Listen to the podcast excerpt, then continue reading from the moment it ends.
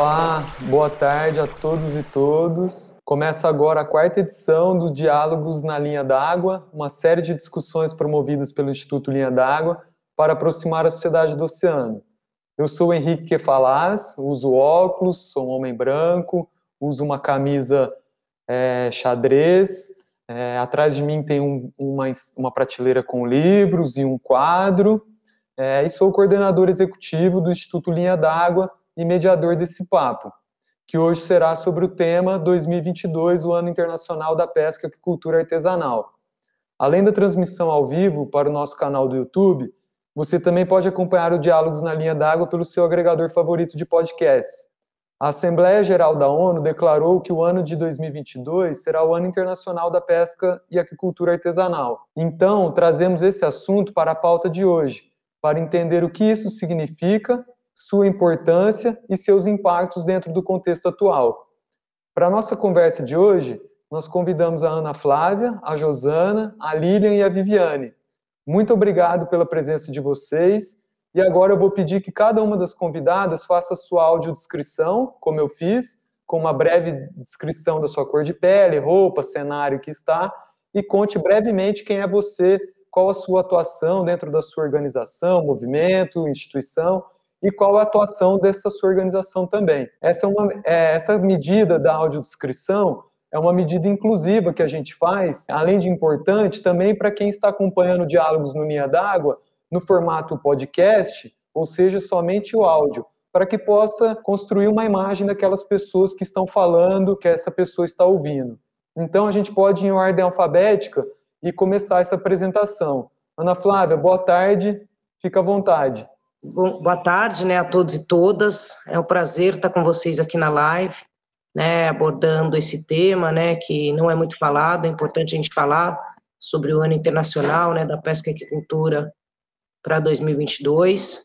Né, eu sou Ana Flávia, eu tenho cabelos castanhos claros, né, meio mel, sou, minha cor é branca, né? Estou com uma camiseta da pesca artesanal, né? Pescador não é bandido, nós só queremos nossos direitos garantidos. É, sou do Fórum de Comunidades Tradicionais, sou coordenadora do GT Pesca pelo Fórum de Comunidades Tradicionais, sou liderança da pesca artesanal no Litoral Norte. Né? O Fórum é um movimento social né, que fortalece os territórios, a defesa de luta, né, a permanência nos territórios e o GT Pesca tende a abordar né, assuntos da pesca e construir estratégias juntamente com, com parcerias para que a gente consiga é, consiga conquistas e avanços né, é, na pasta da pesca artesanal de todo o litoral. Obrigado, Ana Flávia. Josana, se apresenta para nós, por favor. Boa tarde a todos e a todas. É, me chamo Josana Pinto da Costa, sou pescadora artesanal, é, me identifico como uma mulher de cor parda, tenho cabelos castanhos claros também. É, moro às margens esquerdas do Rio Amazonas, aqui no oeste do Pará. É, além de pescadora, sou membro do Fórum de Povos Pescadores WFFP, é, faço parte do grupo de trabalho em pesca em águas continentais, e também sou membro do movimento do movimento dos pescadores e pescadoras artesanais MPP Brasil, e bem atrás de mim tem uma bandeira, né? Um, uma pescadora, um pescador com remo na mão, um cesto, uma lua. E, e é isso. É, compõe o movimento dos pescadores e faço parte da coordenação nacional e também da coordenação estadual no Pará. Muito obrigada. Obrigado, Josana. É, Lilian, agora é com você a apresentação. Boa tarde, pessoal. Boa tarde a todos e todas. Eu me chamo Lilian Santana. Eu sou preta, tenho os cabelos é, escuros, crespos. Estou usando uma argola marrom que eu amo. Sou pescadora, marisqueira artesanal, sou da comunidade chamada Campinhos. É uma comunidade onde tem é constituída por ribeirinhos, pescadores, agricultores familiares e extrativistas Sou é conselheira fiscal de uma associação, Associação dos Pescadores e Agricultores dos Campinhos. Sou suplente no Conselho Municipal de Saúde, uma das coordenadoras da Rede de Mulheres, né? Rede de Mulheres é é um, um grupo coletivo, né, que vem atuando na Resex Canavieiras, na Resex Caçurubá e Resex Curumbau, né, um, um, um, projeto feminino, né, um braço feminista da AMEX, que é a Associação Mãe dos Extrativistas da Resex Canavieiras, né, com o objetivo de fortalecer as organizações locais, empoderar as mulheres pescadoras, marisqueiras e agriculturas familiares, né, junto à, à valorização do trabalho feminino e ao reconhecimento delas, né, como parte da sociedade, parte é, essencial na, na, na sociedade e vamos junto, né, construir um diálogo é, legal aqui nesse ano internacional, né, para 2022. Bacana, Lilian. Obrigado pela sua apresentação. Viviane, agora é com você. É, boa tarde a todos. Eu sou Viviane Alves, é, moradora da Ilha dos Marinheiros, na cidade de Rio Grande, no estado do Rio Grande do Sul. É, faço parte do MPP Nacional e da coordenação do MPP aqui do meu estado, do estado do Rio Grande do Sul. Sou liderança na comunidade, participo das reuniões do Fórum da Lagoa dos Patos aqui do, do litoral sul, aqui do Rio Grande do Sul. E é um prazer estar aqui com vocês. É, sou branca, tenho os cabelos crespos, no momento estão presos, estão meio revoltados.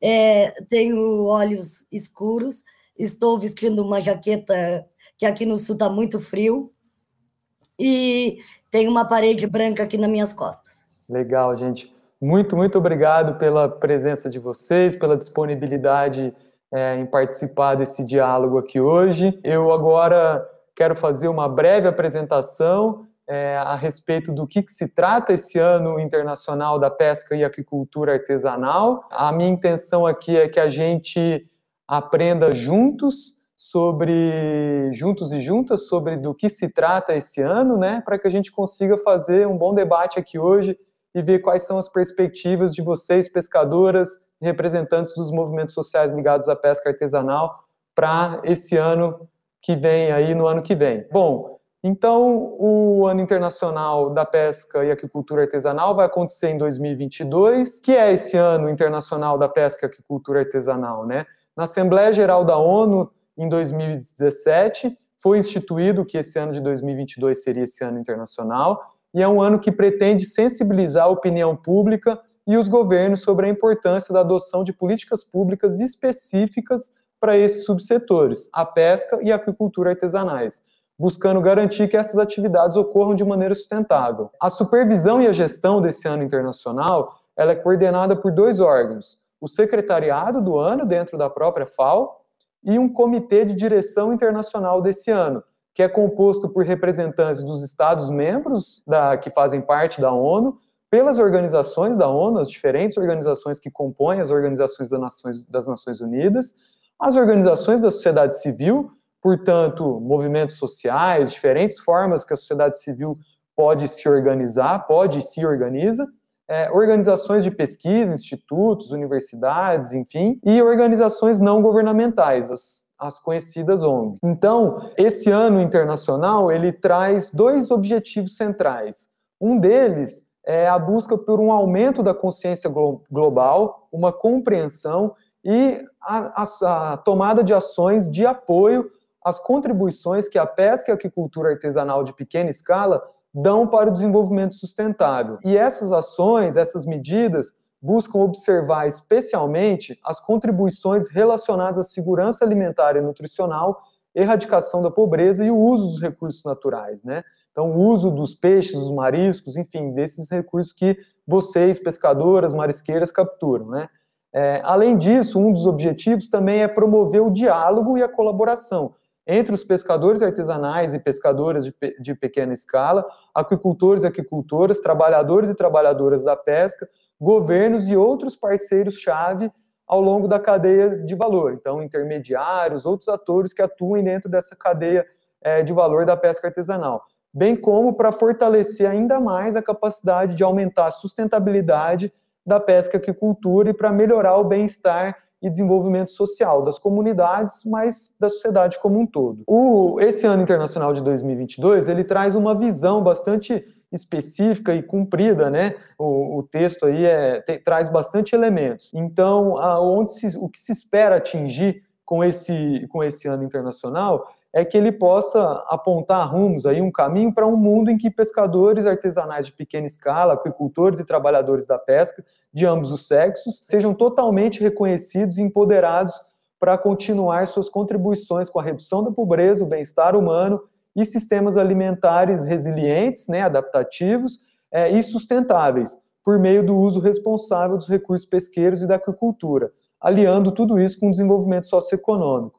Alguns dos resultados esperados, e esses resultados são importantes porque é, eles pretendem dialogar com as premissas que eu vou falar mais para frente, desse, com os pilares que sustentam a perspectiva desse ano internacional, é, é, o aumento da consciência da sociedade em geral sobre a importância da pesca e agricultura artesanal, o fortalecimento da interface entre a ciência e a política, então usar os conhecimentos para tomada de decisão, e aí quando a gente fala de conhecimentos, não são só os conhecimentos acadêmicos, mas também os conhecimentos tradicionais dos povos e comunidades tradicionais, é, o empoderamento dos principais atores, ou seja, quem trabalha, quem extrai esses recursos ou cultiva esses recursos no mar, então, para que vocês, pescadoras, pescadores, marisqueiros, marisqueiras, aquicultores, aquicultoras, sejam os principais atores e agentes nesse processo, e o estabelecimento de parcerias com diferentes organizações, é, governos, instituições de pesquisa, etc. Então, o resultado esperado é esse.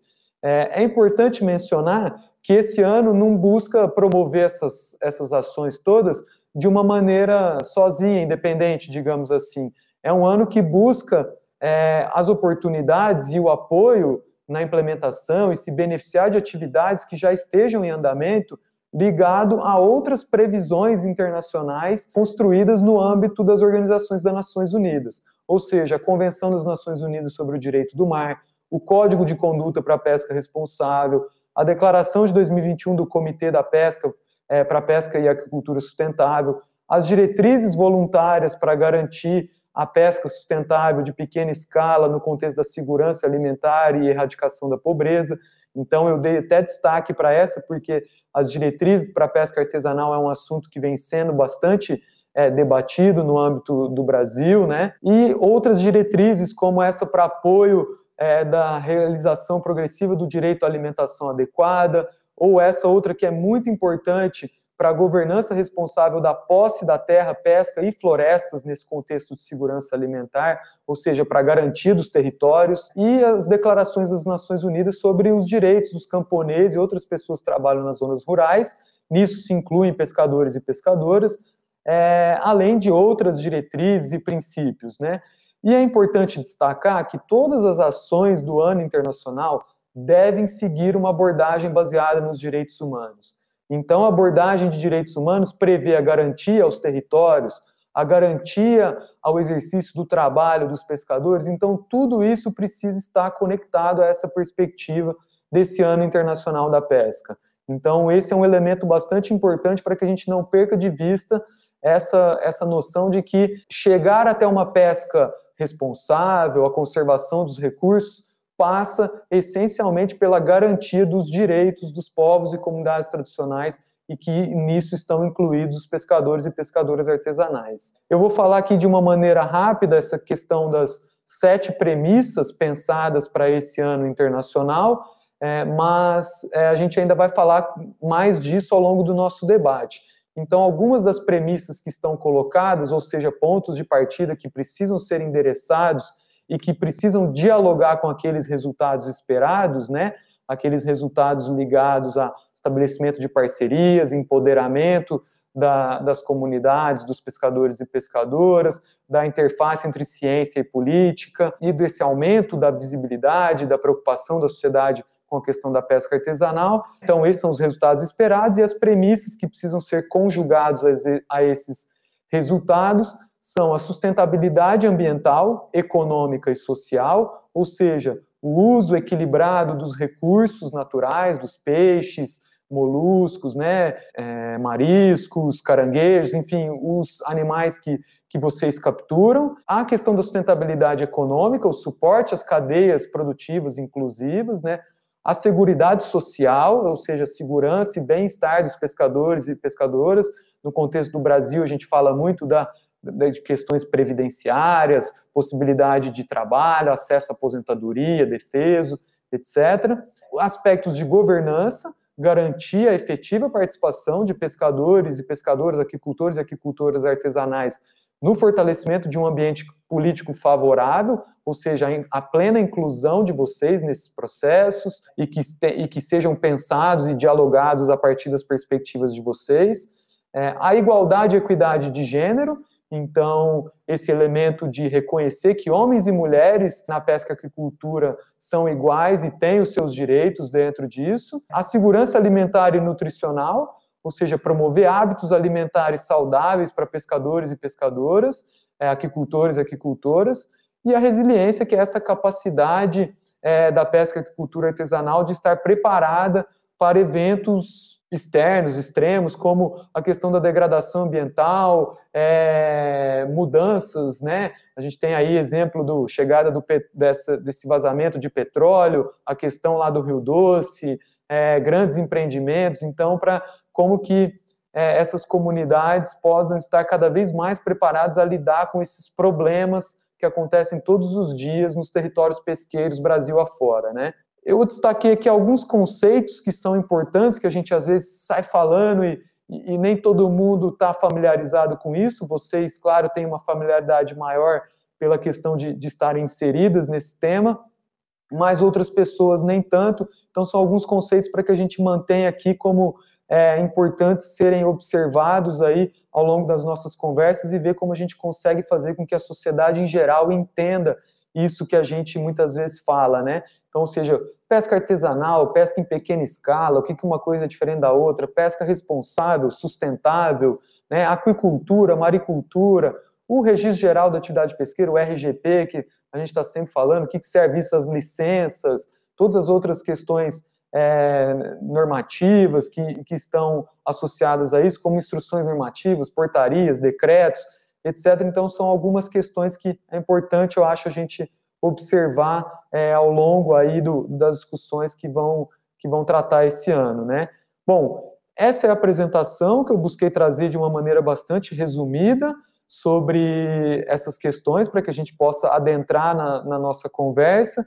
E aí é importante dizer que, é, até onde eu tenho conhecimento, esse é um, um primeiro debate público sobre essa questão do Ano Internacional da Pesca e Aquicultura Artesanal. As ações para esse ano é, previstas, é, estão previstas para começar oficialmente a partir de novembro de 2021, então ainda tem, existe todo um, um espaço preparatório para que se chegue até as discussões oficiais desse ano internacional, mas a gente já quis adiantar essa conversa para que a gente pudesse seguir juntos e juntas nessa, nessa discussão. Bom, depois de ter falado um monte, agora eu quero ouvir vocês. Quero saber de vocês quais são as questões que envolvem o contexto de vocês nesse dia a dia da pesca artesanal, né? Porque quando a gente fala desse ano internacional, tem aí a previsão de um monte de palavras e conceitos bonitos, importantes, de vamos lutar por tudo isso, mas a gente sabe que o contexto, o dia a dia, o cotidiano das comunidades pesqueiras não está nada fácil no nosso país, né?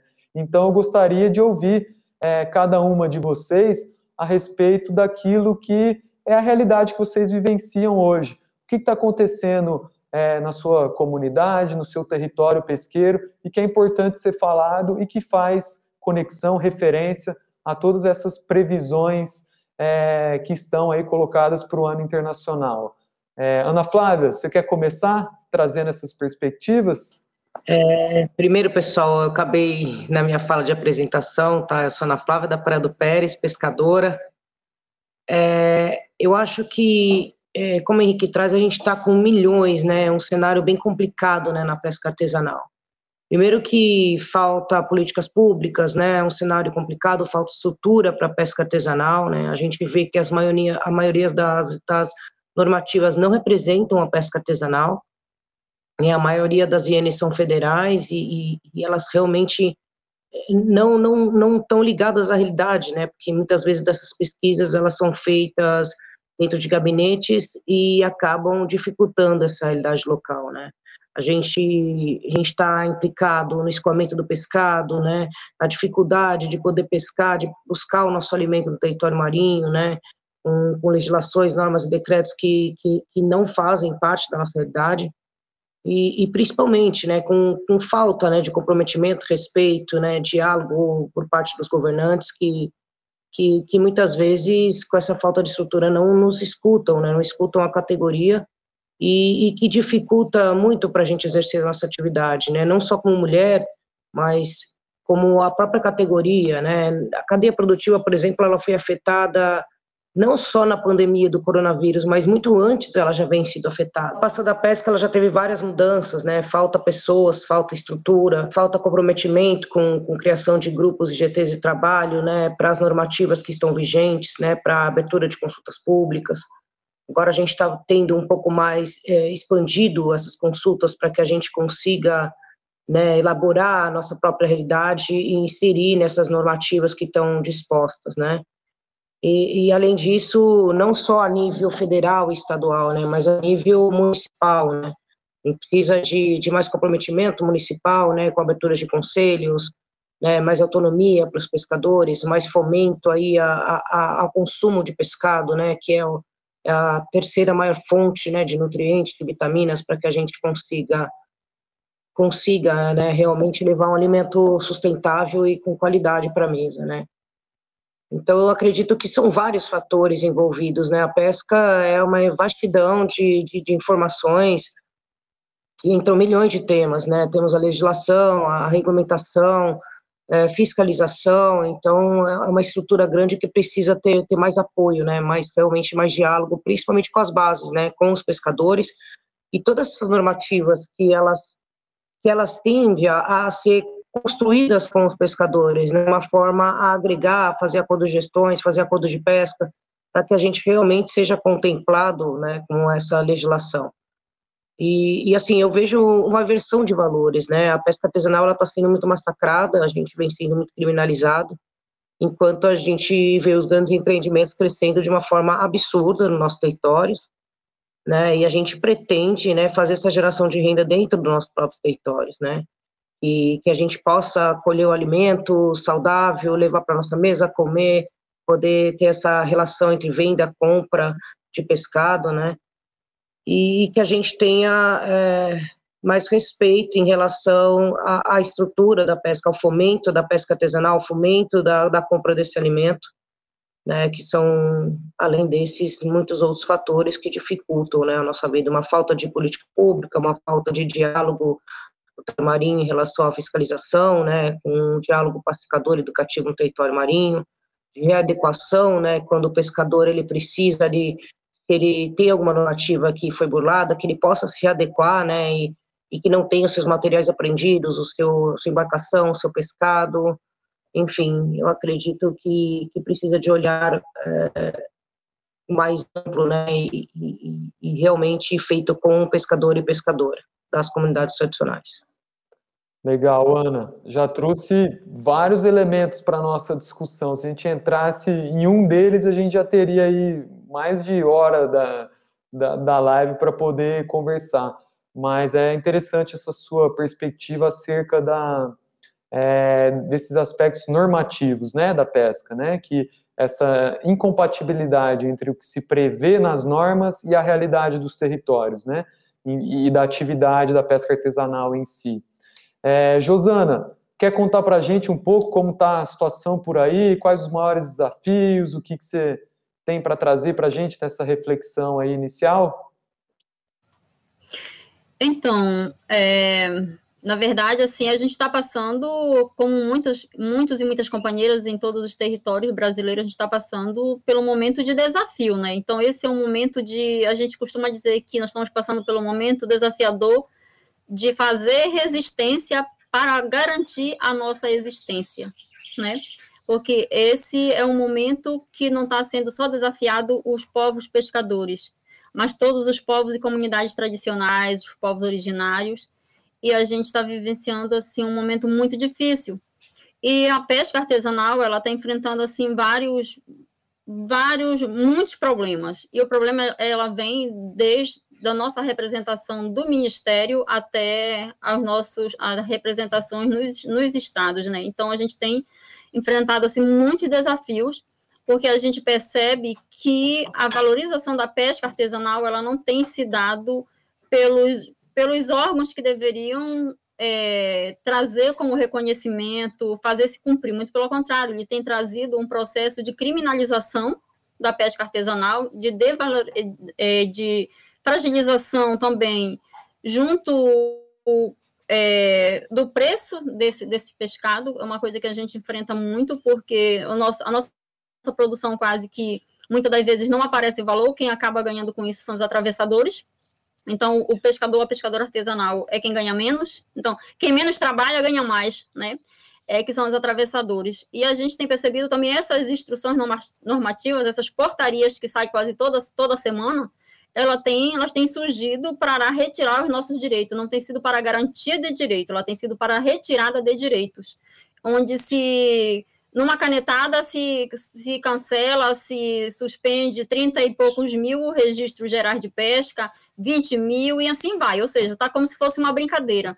E ali dizendo que isso é para fazer limpeza, é, na verdade é para fazer limpeza nos nossos bolsos, para fazer limpeza é, nos nossos direitos, porque é isso que eles estão fazendo, são, é um, está sendo umas canetadas para retirada de direitos. A gente está vivendo um momento de retrocesso em relação aos nossos direitos no setor da pesca.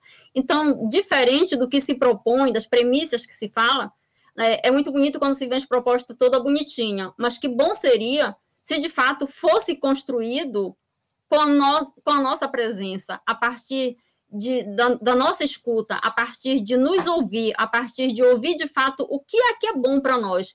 Não falar por nós, mas perguntar para nós o que, que é bom para nós, o que, que a gente acha que de fato deve ser bom para nós.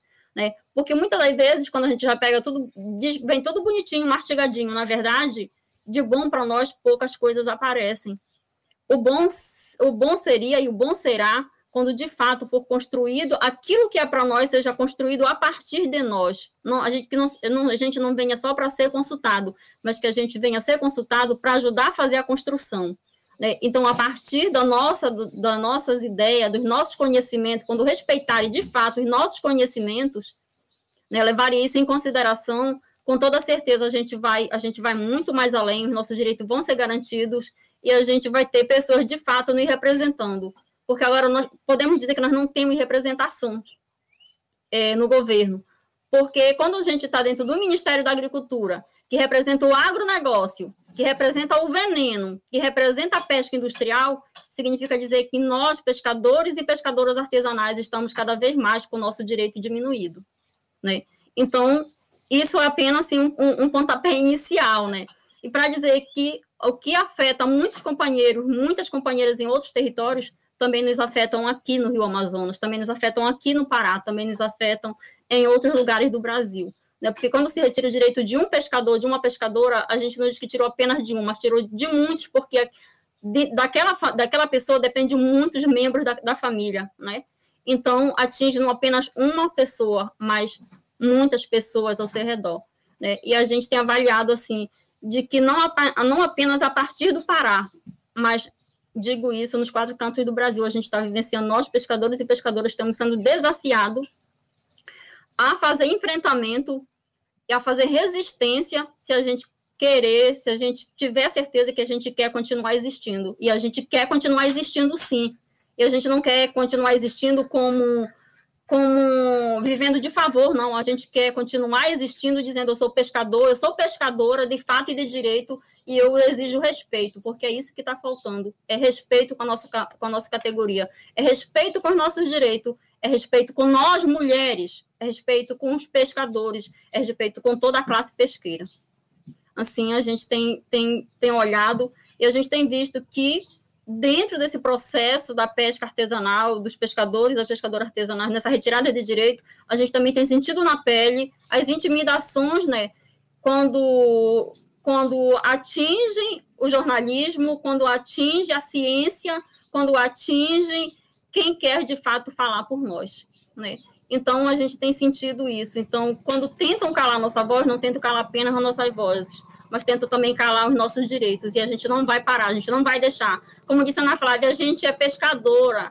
Nós somos pescadoras, nós não somos criminosos, né? E a gente vai continuar lutando para, de fato, garantir nossos direitos.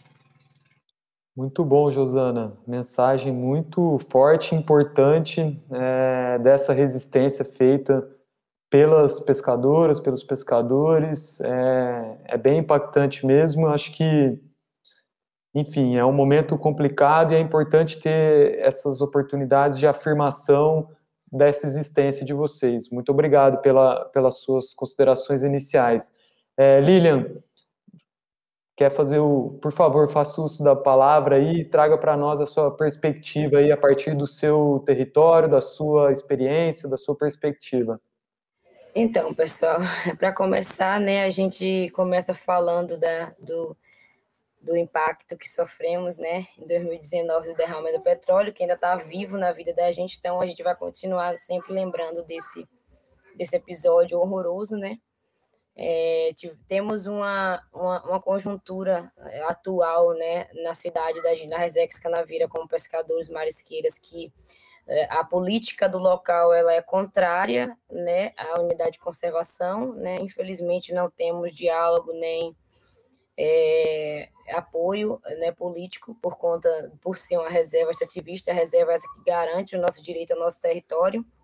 Né? A gente sofre muito agora com o avanço né, da, da, da criação de camarão de cativeiro no entorno da unidade de conservação.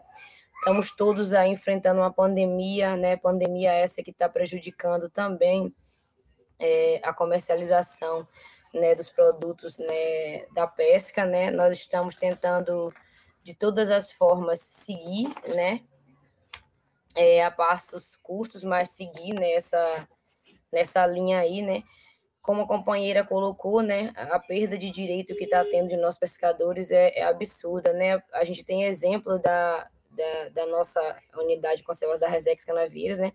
Tem mais de 400 pescadores que deram entrada na, na colônia para registro de pesca, e desde 2014 que não se emite né, o registro de pesca. Tem 100 pescadores que têm seus registros cancelados, ninguém dá uma explicação, os pescadores ficam sem acesso ao seguro defeso, né, o que garante um dos direitos dos pescadores, marisqueiras, pescadores, inclusive, é o seguro defeso, né? Na Resex a Sorubá, a mesma coisa, e Corumbau. Infelizmente, né? A gente tem é, tido muito diálogo em relação a isso, porém, são diálogos que fadiga, que suga as nossas energias e acaba que não chega a lugar algum.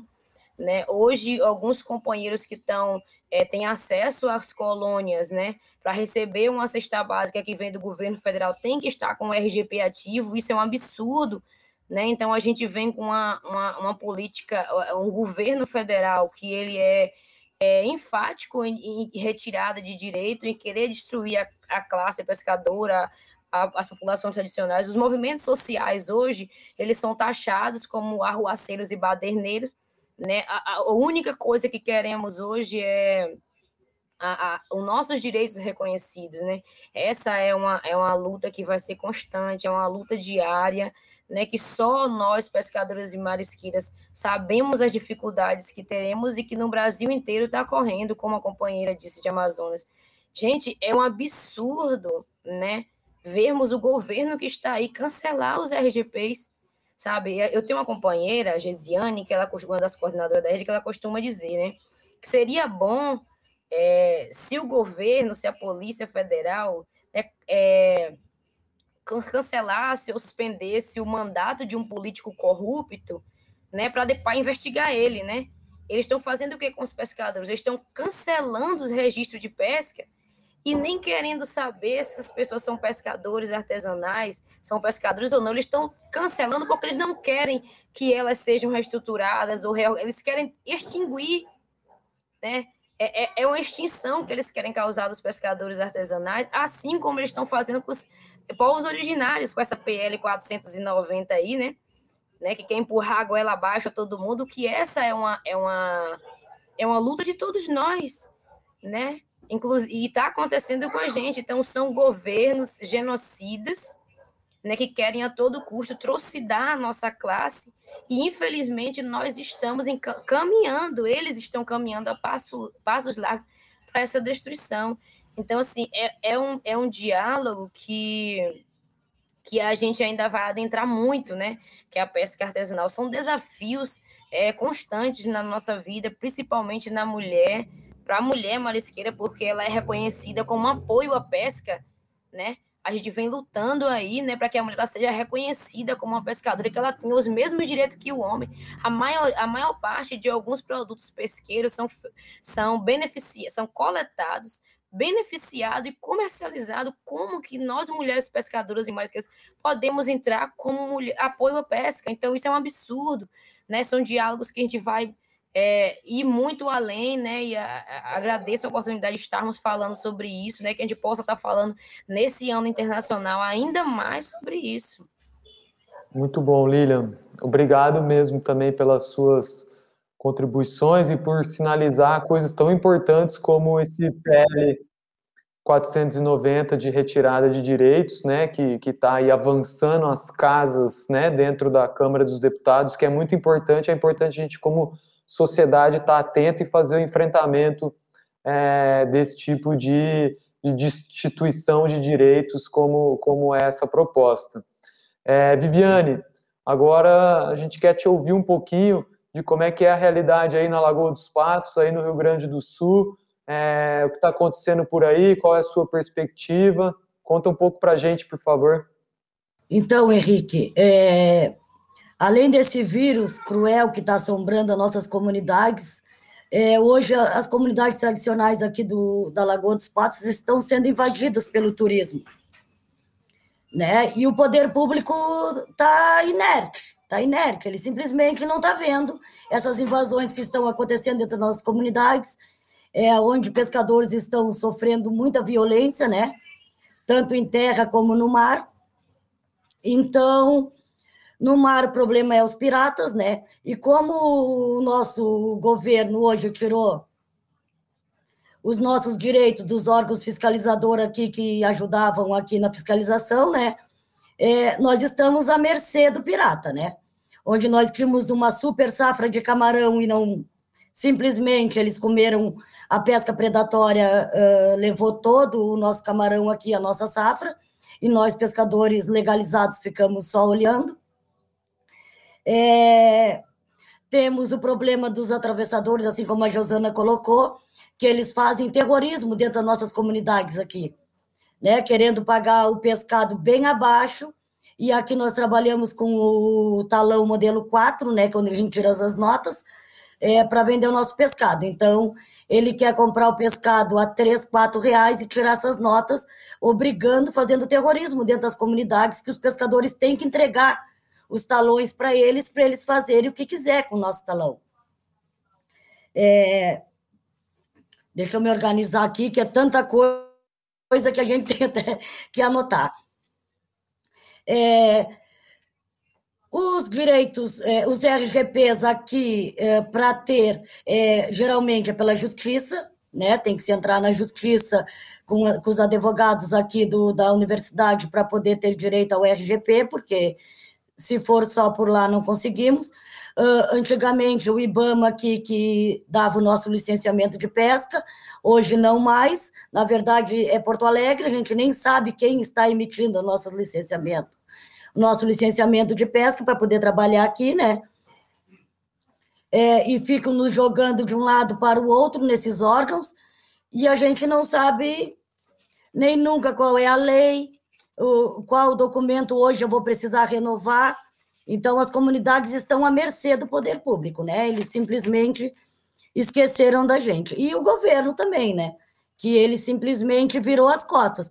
Demos um passo à frente com a lei da pesca aqui do estado do Rio Grande do Sul, simplesmente o governo veio e botou lá o ministro lá, que é o dono do, da maior frota de embarcações industriais do estado de Santa Catarina, colocar um juiz lá no STF, amiguinho deles, que simplesmente foi lá e derrubou a lei do estado do Rio Grande do Sul.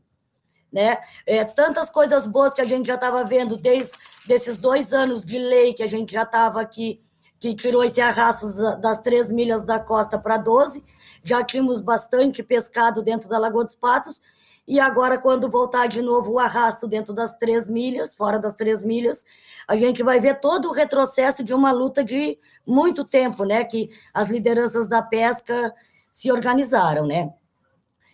Tem o desrespeito dos pescadores aqui é, tanto pelos órgãos, né? Porque é, uns atiram para o outro, a gente não sabe quem vai fazer o quê, é, quem vai ajudar em quê. Então, nós estamos aqui, pelo menos na Lagoa dos Patos, à mercê desse desgoverno e do nosso governo do estado também, que hoje não se vê nada, uh, nada para ajudar o pescador, e nossas comunidades estão à deriva. Nós, pescadores, na verdade, estamos à deriva, né? É, obrigado, Viviane, pelas suas observações. É, bom, o que a gente pode perceber dessas diferentes falas de diferentes lugares do nosso país é que a situação não é nada fácil e que existem muitos desafios e muita necessidade de, de mostrar para a sociedade no geral o que passa o pescador artesanal, a pescadora artesanal. As pessoas muitas vezes que nas grandes cidades compram um peixe é, e não tem essa dimensão de onde vem, o trabalho que dá e qual é a, toda a estrutura que está por trás dessa, dessa produção, desse alimento, né? É muito bom que a gente tenha a oportunidade de ouvir essa realidade vindo de quem é, vive isso no dia a dia. É, Josana, eu queria te trazer uma pergunta específica.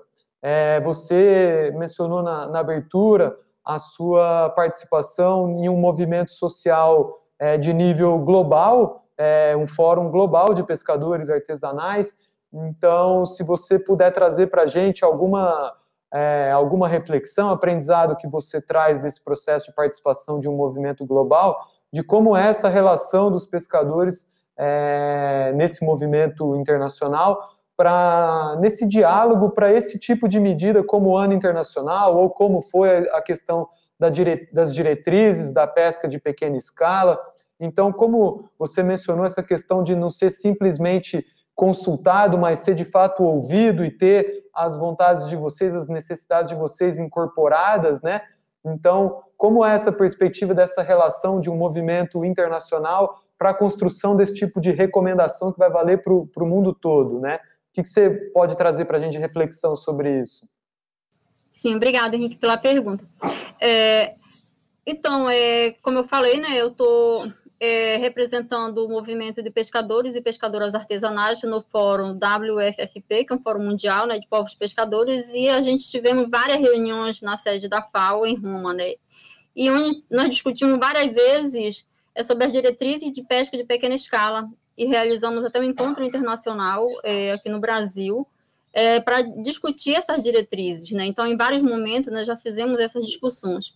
Mas também a gente está, assim, um pouco, não somente como membro do movimento é, do MPP, mas também como membro do WFFP, a gente, nós temos muita preocupação, porque também, mesmo se tratando da FAO, tem muitas coisas que são ditas, mas não têm sido cumpridas. Né? A gente tem, a gente tem, tem, tem, observ, tem feito essas observações e nós somos preocupados, porque dentro da própria FAO, nós já tivemos várias discussões, onde tem pessoas, é claro, que fica contrariado, outros acham que tem que ir com mais calminha, mas é preciso que a gente vá com calma até certo ponto, e quando não a gente vê que os nossos direitos estão sendo, não está sendo respeitado, a gente precisa fazer alguma coisa. Né? Então, o, o, nós do, do WFFP tivemos é, alguns momentos, e como experiência, foi a preocupação, sabe? É, assim, compartilho aqui com as companheiras e com você, Henrique, e com, e com os demais que, que estão nos acompanhando, dizendo assim que tem sido assim a solidariedade de companheiros de outros países, né, que, que tivemos o diálogo com a preocupação tanto com, que se juntou tanto a pesca, a, a discussão da pesca de pequena escala, como também a, a agricultura familiar, né? Pensar na alimentação, na soberania alimentar. Então, uma, uma, uma, uma das experiências que eu tive foi essa, foi esse esse ponto de comprometimento, de solidariedade, tanto da agricultura familiar com a pesca artesanal, né? Onde também é, os é, onde a gente sempre fala, a gente trouxemos assim vários momentos alguma de fala de vários companheiros de vários países que disseram assim: ou a gente se une para fazer uma, uma, uma pauta unificada, ou então nunca será nada cumprido. Porque lutar sozinho não é bom, não traz garantia de direito. é, já é comprovado de que é, o individualismo ele não faz sucesso. O que traz sucesso é o coletivo. Então, é pensando nesse coletivo que a experiência que eu, que eu trago das discussões que nós fizemos, que nós temos feito, é, não somente em Roma, mas em Sri Lanka, é, em, em, vários outros lugares que nós estivemos, é, fazendo essas discussões, é, foi a questão da unificação das lutas, da unificação das pautas de lutas para garantia e reivindicação de direitos, né? Para reivindicações e garantia dos nossos direitos, porque são, é, como eu acabei de falar antes, né? Então, os nossos direitos todos, a cada dia, vem sendo retirado e a gente observa que são direitos dos pescadores, dos quilombolas, dos indígenas e assim e assim vai, né? Então, é, tem sido é um, um conjunto de é um conjunto de, de categorias de trabalhadores que, na verdade, todos os dias se vê o retrocesso dos seus direitos tirados, né? É, então, a gente pensava muito, muito nisso, unificação das pautas de lutas para reivindicação de direitos e, assim, se fazer uma luta mais fortalecida. Então, essa é, é uma das da, da experiência que eu trago dessas discussões internacionais para esse nosso momento. Muito bom, Josana. Acho que isso ajuda bem a gente entender o, esse papel né, do, dos pescadores de uma maneira direta nesses níveis de discussão, né? Porque às vezes o, o, os pescadores e pescadoras podem ficar se perguntando, né? É, bom, mas é, quem constrói isso? De onde vem? O pescador tem algum momento em que pode opinar sobre isso, né? De, de participar dessas instâncias. Então é importante saber disso e saber que é, mesmo tendo essa participação, ela ainda, de certa forma, é insuficiente, dado as diferentes realidades dos diferentes lugares e das pautas que são muitas ligadas à pesca artesanal, né? Então, acho que esse é um, é um ponto bem importante das pessoas que estão nos ouvindo é, poder ouvir a sua experiência, né? É, Ana Flávia, eu queria saber um pouco de você é, a respeito do como é essa relação aí é, pesca artesanal e aquicultura artesanal. É, a pesca artesanal também tem as pessoas é, dentro dela e, nas comunidades tradicionais, no seu caso, comunidades caiçaras, né, que também cultivam é, organismos marinhos é, como modo de vida, como modo de existência, né? Então, é, comenta um pouco para a gente essa relação, porque às vezes a gente percebe que existem conflitos, mas também existem é, questões de, de complementariedade de trabalho mesmo, e que tem muitas populações tradicionais envolvidas nesse cultivo de pequena escala, né? Então, se quiser comentar um pouco para a gente essa sua experiência aí no território de onde você fala. Bom, é muito importante esse assunto, né, Henrique? A gente vem disputando é, e conversando e dialogando essas questões a âmbito de plano de manejo da Pamarinha do Litoral Norte, é, as comunidades é, pesqueiras, né, praticam pesca, maricultura e até turismo, né? Só que tem uma grande diferença, né, que a maricultura, por exemplo, ela não tem definições, por exemplo, como Só um minuto, pessoal. Então, a maricultura, por exemplo, ela não tem uma definição específica como artesanal ou industrial, né? É uma maricultura, um empreendimento ali a ser instalado. E a comunidade pratica né, a maricultura e a pesca, né, em pequena escala, a grande maioria. Né, a gente não tem aquela ambição de, de utilizar grandes espaços, né, mesmo porque se, muitas vezes esses, esses empreendimentos podem se sobrepor né, à pesca artesanal, né, das atividades tradicionais.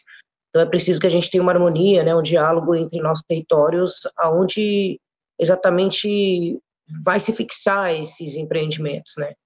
Então, a seção da águas hoje, por exemplo, está valendo ouro, né? Então, é, é, é um plano muito claro que está se instalado em questão de fortalecer o agronegócio dentro do território marinho. Então, a gente procura conseguir políticas públicas e que as pessoas entendam que para ter um empreendimento instalado naquele, naquele território é preciso, né, o protocolo de consulta, é preciso consultar essas comunidades, né, e aí a gente pode citar o instrumento da 8169, que é a consulta livre prévia informada às comunidades tradicionais. Então a gente procura lutar para que a gente consiga implementar esses instrumentos e que eles funcionem, né? para antes de um instrumento, por exemplo, um empreendimento ser instalado naquele território, a gente tenha, como comunidade, o poder de decidir se aquele, se aquele empreendimento vai impactar ou não as nossas comunidades tradicionais, tanto terrestre como território marinho. Né? Então, é muito importante as comunidades pensarem nessa questão de protocolo de consulta para garantir esses direitos, né? de, de parcerias, né? de criação de redes, para que a gente é, esteja, ocupe esses espaços, né? Eu digo sempre para os pescadores e pescadoras dos grupos que eu atuo que se a gente não vai numa reunião, por exemplo, eles decidem por nós. Né? Então a gente tá, tem que ocupar esses espaços, né? Tem que ter parcerias com, com as colônias, parceria é, com, com, com, todas as, as, formas que a gente puder para que a gente ocupe esses espaços, né? Tenha autonomia, participe dessas tomadas de, de decisões, né? E, e, entenda esses processos, né? e, e dispute esses processos, né? Que muitas das vezes se ganha somente pelo pelo poder de, de econômico que ele tem, mas não se viabiliza a, a, é, como esse empreendimento vai impactar dentro dos territórios, né? A gente tem empreendimentos de mariculturas que, que são pequenos, de comunidades tradicionais e que é aceitável, né? Pescadores, por exemplo, pescadoras não querem ser é, por exemplo, trabalhadoras para empresários, né? Então, a gente quer ter o protagonismo desse território com nossos empreendimentos. Então, é muito importante que, antes desse empreendimento ser instalado, ele, ele tenha essa visão, né, de onde há essa, essa comunidade pesqueira, né? E se o empreendimento se instala numa comunidade pesqueira onde ela, ela faz há anos, né, há décadas, há centenas de anos, aquela pesca, ela vai passar a ter dificuldade de, de pescar no local que ela já pescava por, por empreendimentos que estão assim impactando. E a gente está vendo que cada vez mais a agricultura está crescendo e é preciso que, que, que, a gente discuta sobre isso, né? Tem que ter uma definição. Uma maricultura, por exemplo, de um campo de futebol não pode ser considerada uma maricultura artesanal, né? A gente não quer inviabilizar a maricultura artesanal de jeito nenhum, mas que eles entendam que é muito diferente uma maricultura exercida por empresário e uma maricultura exercida pela comunidade tradicional importante que a gente tenha clareza e que a consulta livre prévio informado, o decreto 6040, sejam instrumentos de luta validados, né, que temos esses direitos e que eles se consolidem, né, nessa, nessa consulta antes que o empreendimento ou qualquer deles seja instalado nos territórios. Perfeito, Ana. Muito boa sua explicação sobre como é essa diferença, né, do que é uma maricultura familiar, artesanal, feito pelas comunidades e o que é uma que vem é, muitas vezes nessa mesma lógica do agronegócio que já foi comentado aqui, é, que não é compatível com esse modo de vida tradicional e a produção de um alimento saudável, de qualidade, é, que a sociedade possa ter acesso, né?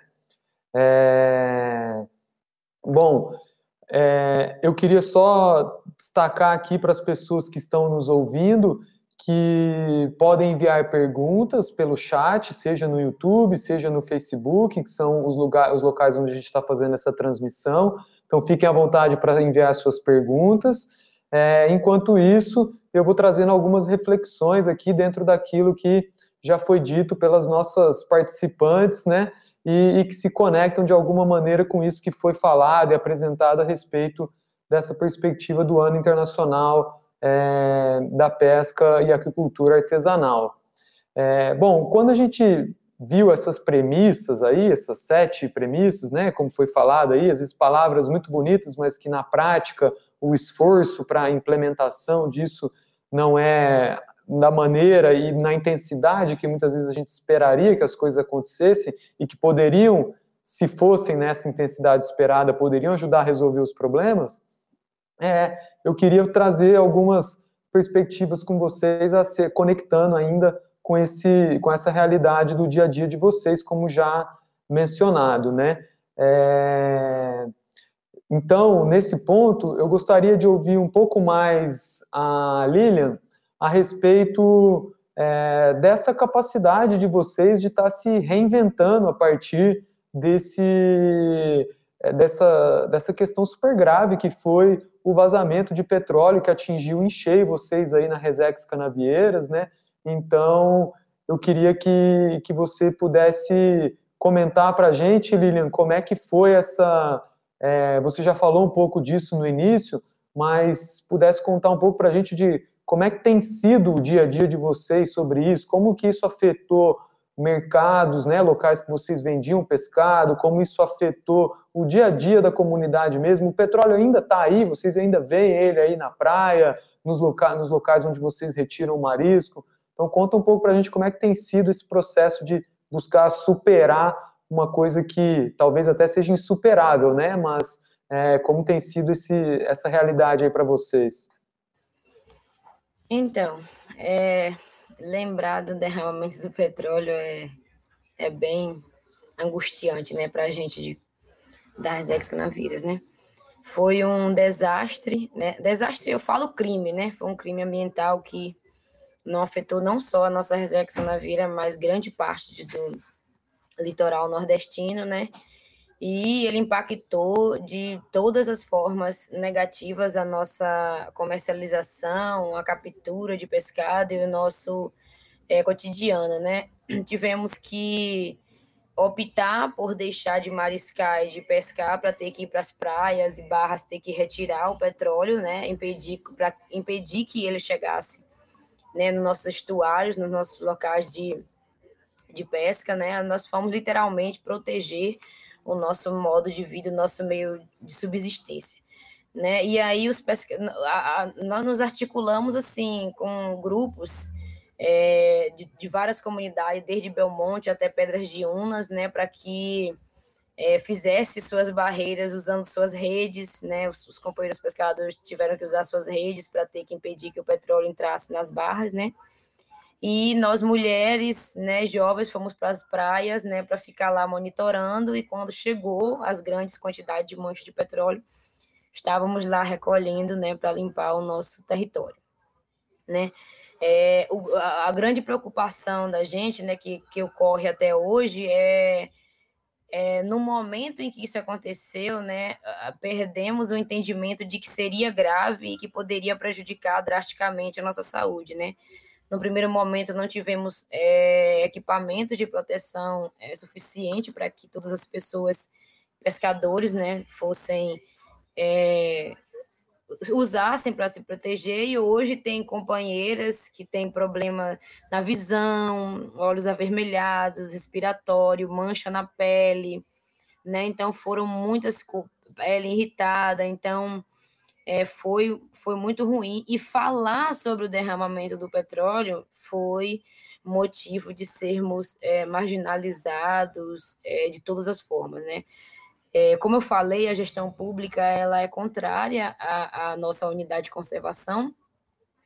E quando lá o petróleo chegou, né, para vocês terem uma ideia, a gente recolhemos quase 40 toneladas de petróleo da Resex Canavieiras, né, e a gestão pública teimava em dizer que lá não existia petróleo, que nós estávamos fazendo alardes, né? Fomos taxados como sanguessuga do governo, que, que o objetivo da gente era é, buscar recurso do governo. Né? Então, tem aí relatos, a gente tem um levantamento, tem dados do ICMBio local lá que gera a unidade de conservação, onde tem esses registros, somos prova viva, né? Eu, eu inclusive, na minha comunidade, nós saíamos da comunidade de Campinhos para ir para a Barra do Peso, para ter que coletar petróleo todos os dias, né? Então, a gente não conseguia dormir direito, porque quando a maré enchia, né, trazia o petróleo. Ela ia, vazava. Nós coletávamos o petróleo. Quando era o momento de ir embora, lá estava o petróleo novamente. Então, era, foi horrível para a gente. Né? É, as pessoas deixaram de comprar o pescado porque tinham medo né, de estar contaminada. Os atravessadores é, se aproveitaram disso, se aproveitaram muito disso, né?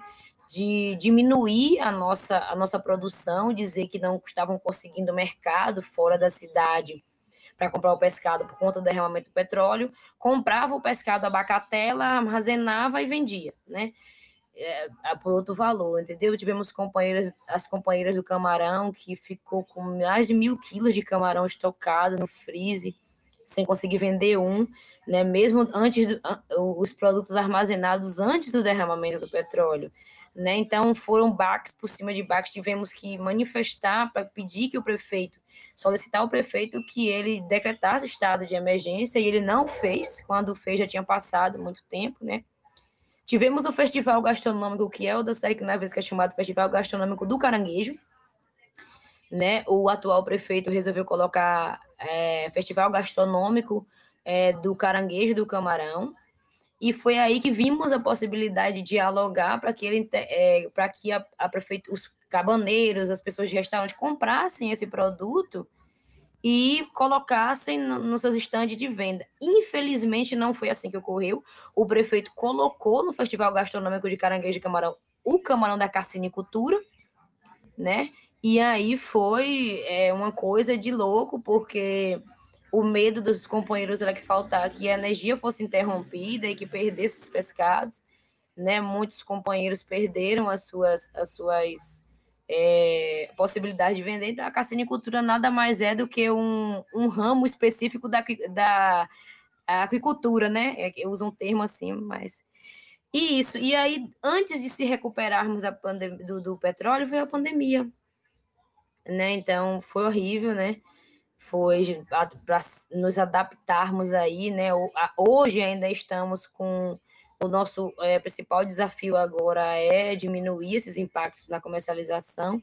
Foi daí que veio a, a brilhante é, luta coletiva e pensamento coletivo dos companheiros das, das né, no, da MEX, da Rede de Mulheres, das associações, da criação de um, da quitanda solidária nas comunidades né? E hoje nós temos implantadas em três comunidades a, a quitanda solidária, né? Que é aquele troca, né? Com os companheiros que fazem a troca do peixe, do pescado, pelo alimento que eles estão precisando. E isso está garantindo, né? A segurança de muitas companheiras marisqueiras e pescadores, principalmente das mulheres nas comunidades, né? Estamos aí, são esses desafios, né? Que são impostos né, para a gente, porque nós estamos habituados a, a lidarmos com os desafios que a natureza coloca, impõe para a gente, que nós conseguimos nos adaptar. Mas o que o, o, que o ser humano causa para a gente, esse daí é que é o difícil, que é o derramamento do petróleo, que foi um crime que nós sabemos, eu, eu, eu sempre bato nessa tecla de que há uma pessoa que tem um endereço fixo, que tem nome, tem CNPJ e que paga bilhões de impostos, né? E eles não são encontrados, entre aspas, porque não querem. Se fosse nós, pescadores, marisqueiras, nós estaríamos sendo marginalizados como fomos e como somos, né, é, nesse governo genocida que está aí. Então, o objetivo deles é sair trocidando a gente de todas as formas. Hoje a gente não tem uma resposta concreta do, de quem ocasionou o derramamento do petróleo, né? A Petrobras e o, e o governo federal desfrutam de tecnologias extremamente avançadas que encontram lá a, a, a, milhões ou milhares de metros de profundidade não sabem quem foi que, que, que ocasionou o crime ambiental derramamento do petróleo.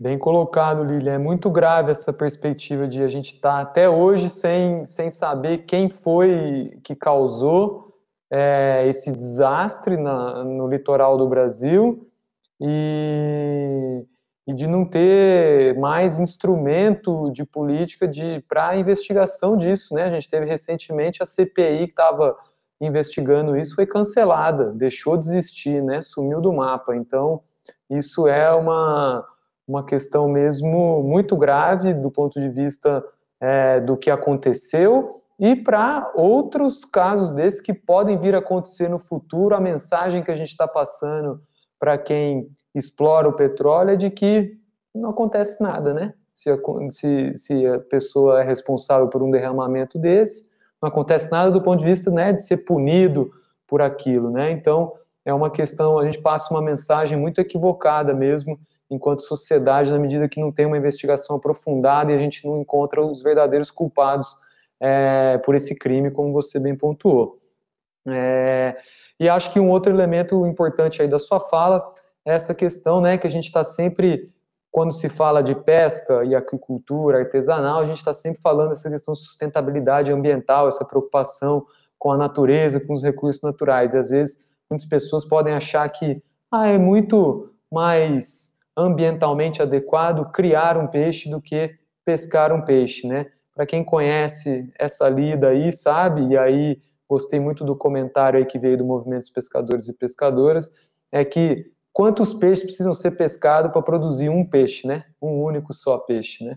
Então, são coisas que a gente precisa começar a se perguntar mesmo é, do que, que é essa sustentabilidade mesmo, o que, que é, do que, que a gente está falando do ponto de vista de é, cuidado da nossa natureza. Viviane, vamos falar um pouco de governança, gestão da pesca, né? Você comentou sobre a sua participação no fórum é, da pesca artesanal aí na Lagoa dos Patos, sobre a lei estadual aí no Rio Grande do Sul, né? Então isso é, um, é uma questão muito importante que a gente vê acontecendo no Brasil e que tem uma indefinição jurídica muito grande que a gente sabe, né? Como a Ana Flávia já comentou, que as regras para pesca normalmente elas são feitas no âmbito nacional e vale para o país inteiro, ou vale, vale para grandes regiões, sul, sudeste, nordeste, norte, né? Sem considerar essas é, particularidades de cada lugar, né? Então, se você puder contar um pouco para a gente do que foi essa experiência e como é que Rio Grande chegou é, nessa perspectiva de ter a sua própria lei estadual, qual foi o papel aí dos pescadores artesanais e pescadoras, do, do movimento dos pescadores e pescadoras para construir uma legislação que atendesse à realidade e às necessidades de vocês aí? Então, a lei foi construída por vários e vários pescadores e apoiadores, né? É, junto com a universidade, que nos, que nos deu apoio, professor Gustavo. Então, foram dois anos de reuniões, onde nós, pescadores, saímos lá de nossa comunidade, deixando nossas famílias, né? E fomos pro, lá para a capital para discutir a lei. Se levou dois anos essa lei para ser construída, é, com a contribuição, né? É, ela foi sancionada em 2018 e teve ótimos resultados dentro da lagoa e no nosso litoral. Uh, a pesca industrial vem nos atacando com mentiras direto, né? Direto. Uh, a gente tem, vários, tem vários relatos de pescadores aqui, desde que essa lei foi criada e sancionada lá, porque teve um corpo a corpo dos pescadores lá na Assembleia Legislativa lutando para que eles aprovassem a nossa lei já tivemos vários relatos, filmagens, né, de pescadores, eh, eu mesmo, muitos, vários peixes que nem conhecíamos, né, apareceram na lagoa. Alguns, alguns peixes até que está, que está lá ameaçado de extinção, que não existia mais dentro da Lagoa dos Patos, hoje nós temos, na verdade, até em abundância esse peixe. É, depois, quando entrou esse desgoverno, ele simplesmente botou aquele ministro, porque o ministro lá da pesca, eu não sei bem se ele é ministro, ele tem lá os quarenta e tantos barcos, cinquenta e poucos barcos industriais, né? É, aí colocaram lá um juiz do STF lá, onde se juntou todo o bolo para derrubar a nossa lei. Mas nós não vamos desistir, não, não, não iremos de forma nenhuma desistir de continuar com a nossa lei, temos o MPP como apoio, a Universidade Federal aqui de Rio Grande, a FURG, que está nos apoiando, né? O Fórum da Lagoa dos Patos, porque hoje, se ainda temos algum direito aqui dentro da Lagoa dos Patos, é através do Fórum da Lagoa dos Patos. Né? E também a universidade, que lá tem um projeto do Sindjus, que é alguns tem advogados lá de dentro da universidade, que hoje nós dão todo o apoio tanto dentro da nossa comunidade como lá dentro do Fórum da Lagoa dos Patos. Tudo que a gente consegue hoje é através da justiça, é através deles lá, né? É, temos muito apoio para continuar. A gente não vai desistir de forma alguma que a nossa lei continue, porque ela foi feita entre várias mãos de vários pescadores. É a primeira vez que eu vejo uma lei aqui dentro da nossa Lagoa dos Patos, ela não veio de cima para baixo. Ela começou lá de baixo, ela levou os representantes de dentro das comunidades para dizer como queria e que forma queria. Nós uh, somos. Como é que eu. Uh, somos extremamente contra o arrasto. O arrasto tem que ser banido do mundo. Porque eles querem banir a pesca artesanal, eles querem acabar com nós pescadores. Mas nós temos que se unir para acabar com essa pesca de arrasto, que é assim que essas grandes indústrias vão acabar com nós. Uh, eu vou dizer, a luta nossa é, do MPP ela é constante, né? Uh, muitas das leis aqui que vêm é, do, do governo tirar várias coisas, é, temos que levar muita informação para dentro das comunidades. Então, é um, é um papel nosso de levar essas informações para os pescadores, para que eles junto se unam com mais forças contra todas essas esses decretos que eles assinam aí e mandam para nós. Então, levamos para fora da Lagoa dos Patos todas as demandas da comunidade, que é para poder se conseguir de alguma forma derrubar. Porque mesmo, como eu falei, do modelo 4, é, o, o, atravessador foi lá, fez um terrorismo dentro da comunidade, querendo pegar esse talão de notas, né? É, que tinha uma fiscalização grande. Então, o atravessador colocou lá na cabeça do pescador que só pode 200 quilos de pescado por dia na nota. Isso é inviável. Isso eles inventaram que é para poder burlar a lei e, e, as, e as indústrias grandes, né, que na verdade são lá do estado de Santa Catarina, quer levar todo o nosso pescado aqui embora sem deixar nada para dentro do estado, né? E nem e nem para o estado do para o nosso estado e nem para o pescador, pegando o nosso o nosso talão e tirando caminhões de pescado em caicos de arremo. Então é isso que eles eles tentam de todas as formas é, tentar acabar com nós pescadores artesanais. E é só através do nosso fórum da Lagoa dos Patos aqui e de várias lideranças que eles não estão conseguindo. Muito bom, Viviane. Legal a gente ouvir essa perspectiva de, da força de um fórum é, de pescadores no, no seu território, né? E a força que esse fórum tem para construir as normativas é, importantes para vocês, a partir da perspectiva dos pescadores e pescadoras artesanais, né? E, e aí a importância de também dessa briga jurídica, que é o que a gente vive hoje no país, né? Então, esse apoio das assessorias jurídicas, do, da universidade, do conhecimento científico, para respaldar esse conhecimento tradicional é, de vocês e fazer valer esses direitos de acesso aos territórios e formas de pesca é, praticadas de maneira artesanal, né? É, bom, a gente está chegando aqui já a uma hora e vinte, é, mais ou menos, da, da, nossa, da nossa conversa. É, sem dúvida que a gente teria muitos outros assuntos ainda é, para serem abordados, mas infelizmente o tempo não, não, possibilita que a gente fale de tudo isso. É, eu gostaria então que a gente pudesse caminhar aí nesse, nesse momento já para os finalmente da nossa conversa, né?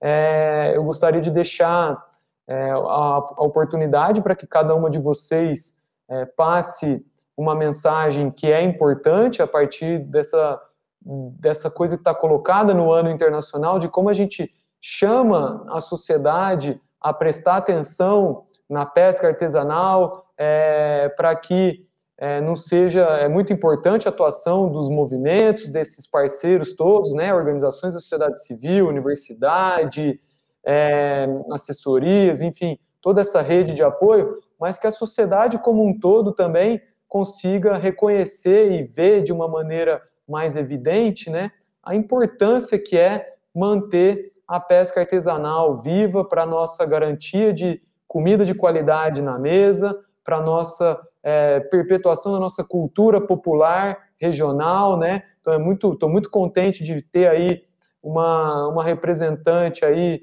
do, da Amazônia, é, uma do Rio Grande do Sul, uma em São Paulo, outra na Bahia, mostra essa diversidade é, cultural brasileira e de diferentes é, perspectivas de relação com a pesca, né?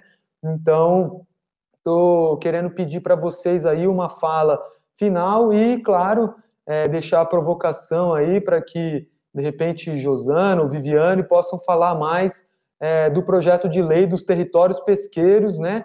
Que, que é um projeto de lei que está colocado aí na Câmara dos Deputados e que nós, enquanto sociedade, podemos muito apoiar ah, para que esse projeto siga adiante e possa trazer garantias aí a esse território de trabalho, de reprodução, de vida das comunidades, né? Então, gostaria, se possível, é, Ana Flávia, quer trazer alguns elementos aí já de, de encerramento da sua fala, mas também com essa liberdade de poder trazer pontos que você considera importante Bom, acho que é isso que eu falo, né, nos movimentos, nos manifestos, né, na rua, como mulher, como mãe, como pescadora, né, eu acredito que, que todas as mulheres guerreiras trouxeram essas informações, né? Eu acho que, como eu repeti, repito sempre, né? Falta mais comprometimento, diálogo é, e, e realmente respeito, né? Com a categoria da pesca artesanal, principalmente com as mulheres. Né? É muito importante entender que a pesca artesanal ela tem sua peculiaridade, independente das regiões. Né? Aqui, por exemplo, a Viviane fala lá que a questão delas, arrastos, né? A gente tem arrastos artesanais, por exemplo, aqui na nossa comunidade, e, e a, indústria, a pesca industrial realmente ela tem mais, é, ela tende a ser mais favorável, né? No sentido de facilidades, né? De, de, de poder é, é conseguir pescar, né? E às vezes ela pega toneladas somente de, de pescados e a pesca artesanal ela fica fica realmente impactada, né? Eu acho que é muito importante a gente ter esse plano de manejo, ter essa, essa harmonização entre as categorias de pesca para que a gente consiga né, pensar num, num, rumo a que cada um possa ter o seu direito dos seus pescados na sua determinada área, né, para que não haja essa sobreposição dessas modalidades e que a gente não seja impactado.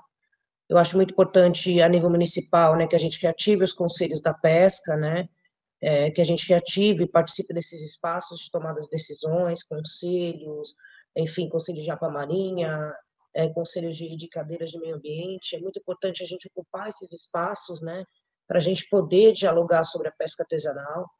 É, é importante que, que que os governantes nos ouçam, né, ouçam aí as características da pesca, porque é uma vastidão de, de assuntos, né, a gente permeia por regulamentação, legislação, fiscalização, empreendimentos, turismo, maricultura, então é uma vastidão de, de, de, de assuntos que, que a gente precisa ter, né, uma, um grupo instituído, ou trabalhos instituídos para que a gente possa atuar de forma regional, né, em cada comunidade que tenha sua peculiaridade, sua profundidade, então, acho muito importante realmente que os governantes olhem por nós, né, tenham mais comprometimento com a pasta da pesca artesanal, que gera fomento, gera renda, né, gera produção, consumo, né, distribuição de alimentos, garante aí a soberania alimentar, a soberania e segurança alimentar, né, para um alimento saudável, né, que contém ômega 3, que contém vitaminas, e principalmente mais que isso, acho que é importante que as legislações não sejam, sejam feitas como a companheira bem mesmo mencionou, de cima para baixo, né?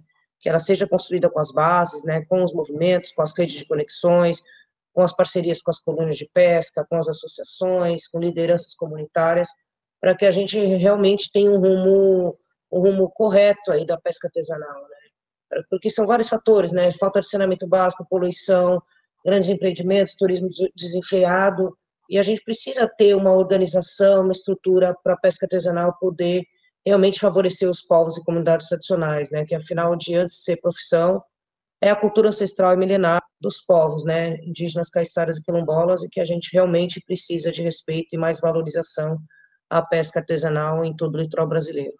Obrigado, Ana. Lilian, quer fazer suas considerações já, por favor? Então, é um, um assunto que eu tinha esquecido de comentar, mas eu vou comentar aqui, né, já que também são empreendimentos que é, impactam a, a, natureza e colocam em risco a segurança alimentar e a segurança das populações adicionais.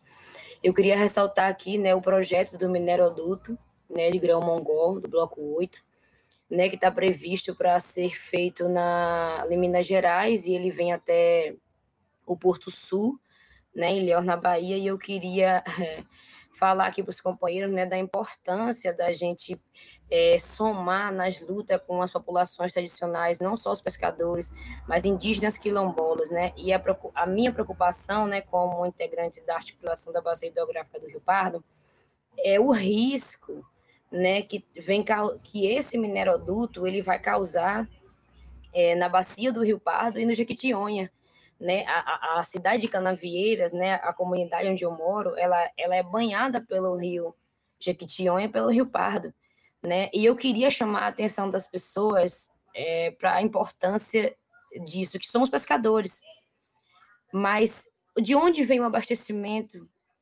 de água da sua casa? A água que você toma banho, a água que você bebe. Gente, é importante que a gente olhe para nossos rios com mais afeto, não existirá populações tradicionais, nem, nem indígenas, nem quilombola, nem pescadores e marisqueiros, se não existir os nossos rios. Então, eu queria dizer aqui que a SAM, a Santanás, né, ela está com esse projeto da minerodu, do, do mineroduto, né, que ele vai impactar, assim como aconteceu em Mariana, né, em Brumadinho, pode acontecer na nossa cidade, né, nas nossas cidades, né, e eu queria chamar as pessoas, assim, comerciantes, né, essas pessoas que é, usufruem do nosso pescado, né, para ressaltar que a pesca artesanal, ela é, um, é, uma, é uma pesca, né, que ela mexe muito com a economia, né, com a economia local, a economia regional. As pessoas, tem muitas pessoas que não dão importância para isso, né? A gente pode usar o lema dos agricultores familiares, que se, se o campo não planta, a cidade não janta. Gente, se os pescadores e as marisqueiras não pescam, o, o empresário rico, o dono da cabana de praia, o dono ele vai vender o pescado de quem, pelo amor de Deus? De onde? Então falta esse olhar respeitoso. Nós pescadores e marisqueiros, nós precisamos de respeito. Precisamos que a nossa classe, ela não tenha só a visibilização, né, que ela não tenha é, só o selo, né, o CIF que a gente tanto almeja, que é de comercialização para fora da, da, da cidade, para fora da região, mas olhar com respeito para a nossa categoria, né? Assim como outros, como é, médicos é, é, de determinadas categorias, pescador é uma profissão, e nós estamos aqui falando dessa profissão com orgulho, porque é essa que é passada de pai para filho, de avô para neto, e nós aprendemos, é, é uma profissão digna, uma profissão que alimenta muitas pessoas e que casa com a preservação e a conservação da natureza, porque nós vivemos em harmonia né, com a natureza. Eu queria deixar aqui um abraço muito grande para as as, as, coordenadoras da rede de mulheres, as 16 coordenadoras, principalmente as anciãs. Minha avó Marlene, um beijo por ter me inspirado a estar aqui, estar nessa luta em defesa do nosso território. Queria mandar um abraço para as companheiras de Caçurubá, Corubal, as meninas de Belmonte, de Pedras de Una, de Atalá, de todas as comunidades. E eu queria dizer é, uma, uma, uma frase que a gente costuma dizer sempre que se fere a nossa existência, nós seremos resistências. E nós seremos resistência até o último, porque independente de onde estamos, todos os pescadores e marisqueiros, nós somos um só. E onde ferir um, dói no outro. Então é isso que eu quero deixar para vocês. Eu queria dizer para vocês que o, o, o rio, que o mar, eles são o sangue que corre nas veias do planeta. Vamos olhar para eles com carinho. O planeta está gritando, os rios estão gritando, a natureza está gritando. E são eles que são responsáveis por nossa sobrevivência, nossa subsistência e nossa existência. Muito obrigado, Lilian. Uma fala muito poderosa. Muito obrigado mesmo. É, Viviane, quer trazer suas reflexões finais aí? Por favor. É, eu esqueci de falar da mineração, onde há um projeto aqui de mineração na comunidade do Estreito, onde é uma comunidade tradicional, onde conseguimos barrar ela por um tempo, mas agora está entrando com tudo essa mineração, onde ela vai contaminar toda a nossa lagoa, porque vai sair aqui pelo porto, né? E todo o lençol freático todo o lençol freático, que é da onde os pescadores, as comunidades, tiram a água para beber e cozinhar, né? É, uh, a FAO fala, a FAO fala em aquicultura e pesca artesanal. Aquicultura não é artesanal. Artesanal é um modo de vida, é a vivência dos pescadores, é o ir colocar rede. Isso é artesanal aquicultura não é artesanal. Tá? E eu queria, vou ser bem, bem breve, eu queria deixar o lema do MPP aqui, no rio e no mar dos pescadores na luta, e agradecer por estar nesse espaço, um pouco nervosa, mas foi bem bom. Muito obrigada. Valeu, Viviane, muito obrigado pelas suas colocações. Josana. Opa, aqui é nós. então, é muito interessante, foi uma. Tá sendo, foi uma boa conversa, tá sendo um, um, um, show de que nós mulheres somos poderosas mesmo, né? Olha, a gente tem muito potencial. É, não é à toa que nós estamos aqui, né? Com a convite do, a convite do Linha d'Água, mas enfim, assim dizer que é, não para mim, para nós pescadores artesanais, a gente sempre faz uma reflexão de que não existe peixe vivo em água morta, né? Não existirá, nós não conseguimos ficar com essa ideia de que vai existir pescador sem território. Então a gente quer garantir aos nossos territórios, né? Queremos pescadores e pescadoras com territórios. E quando eu falo pescadores e pescadoras, eu estou falando nas marisqueiras também, porque para nós a gente sempre traz como as mulheres marisqueiras pescadoras. Né? Então, nós queremos que, que, que, que as pescadoras e os pescadores estejam sempre com essa garantia de território, né? para que a gente eh, continue com a nossa autonomia, né? que a gente continue com essa soberania alimentar. E repetindo assim, é, a, trazendo assim um pouco de que a gente luta tanto pelo território, que ele é uma das bandeiras de luta nossa do movimento. A gente já trouxe, gente, nós já trouxemos isso para dentro, aqui dentro do Brasil e, e, colocamos lá fora também o quanto é importante os nossos territórios, que a gente é, tem o projeto de lei 131 tramitando, né, que é pedindo o reconhecimento dos territórios tradicionais pesqueiros, né, para que a gente tenha de fato segurança, que a gente tenha algo que vá nos garantir mais direito. É claro que a gente está no nosso território, a gente se sente, é, nós nos sentimos, nós nos sentimos donos, nós nos sentimos é, cuidadores desse território, mas a gente quer que mais alguém também tenha esse compromisso com esse respeito, que respeite essas tradições, que respeite essas culturas, que respeite aquilo que a gente consegue ver e aquilo que nós imaginamos também porque cultura não é só o que a gente vê, mas aquilo que também nós sentimos. Então, é, esse projeto de lei é um projeto que a gente que está tramitando, né? E que a nossa maior luta hoje é para, pela garantia dos nossos direitos também está nessa garantia pelos territórios tradicionais pesqueiros, né? E garantir que, que, que parem de negar a nossa existência, que nós vamos continuar fazendo resistência, sim, para garantir a nossa existência. E assim, no início, Henrique, eu eu fui com tanta sede ao pote, como se diz aqui na Amazônia, né? Eu fui com tanta sede ao pote, que eu esqueci de falar que nesse período agora nós estamos vivendo um processo, é, nós vivenciamos um processo de uma cheia muito grande no Rio Amazonas, a qual nós ribeirinhos estamos passamos nas casas que se chamam aqui alagadas, né? Nós moramos em palafitas, então nossas casas foram alagadas e que muitas pessoas tiveram muita, enfrentaram muita dificuldade com o período não por conta da cheia do rio, mas por conta do impacto causado pelas grandes embarcações. Inclusive até divulgamos no Face sobre os prejuízos que esses grandes navios, aqueles que vêm buscar a nossa riqueza, aqueles que vêm levar os nossos minérios, aquele que só tem deixado rastro de destruição, que tem jogado é, é, que tem jogado os agrotóxicos, que tem jogado os venenos, que tem jogado poluição, que tem feito as barragens estourarem, enfim essas coisas que só, fica, só tem ficado rastro de destruição. Então, esses, esses navios têm causado também um grande impacto para nós ribeirinhos aqui na Amazônia. Então, eu, eu foi como eu disse, eu fui com muita sede ao pote sobre o Ano Internacional da Pesca, que eu esqueci de falar esse detalhe. Mas, assim, desde já, muito obrigado e dizer que no rio e no mar, pescadores na luta, nos açudes e barragens, pescando liberdade, hidronegócio, resistir e todas as cercas nas águas nós vamos derrubar. Muito obrigada. Muito bom, muito bom, gente. Eu estou extremamente contente pela participação de vocês. É, eu espero que a gente, com isso, possa contribuir para que vocês, mulheres da pesca, resistentes e fortes nessa luta pelos territórios, possam se conversar, né? Acho que Viviane e Josana já se conhecem, a Lilian acho que também, mas a, a nossa intenção é que vocês aí possam né, se articular cada vez mais de norte a sul do país é, e contem com o Instituto Linha d'Água dentro do, do que estiver ao nosso alcance, no apoio da luta de vocês, pescadores, pescadoras artesanais.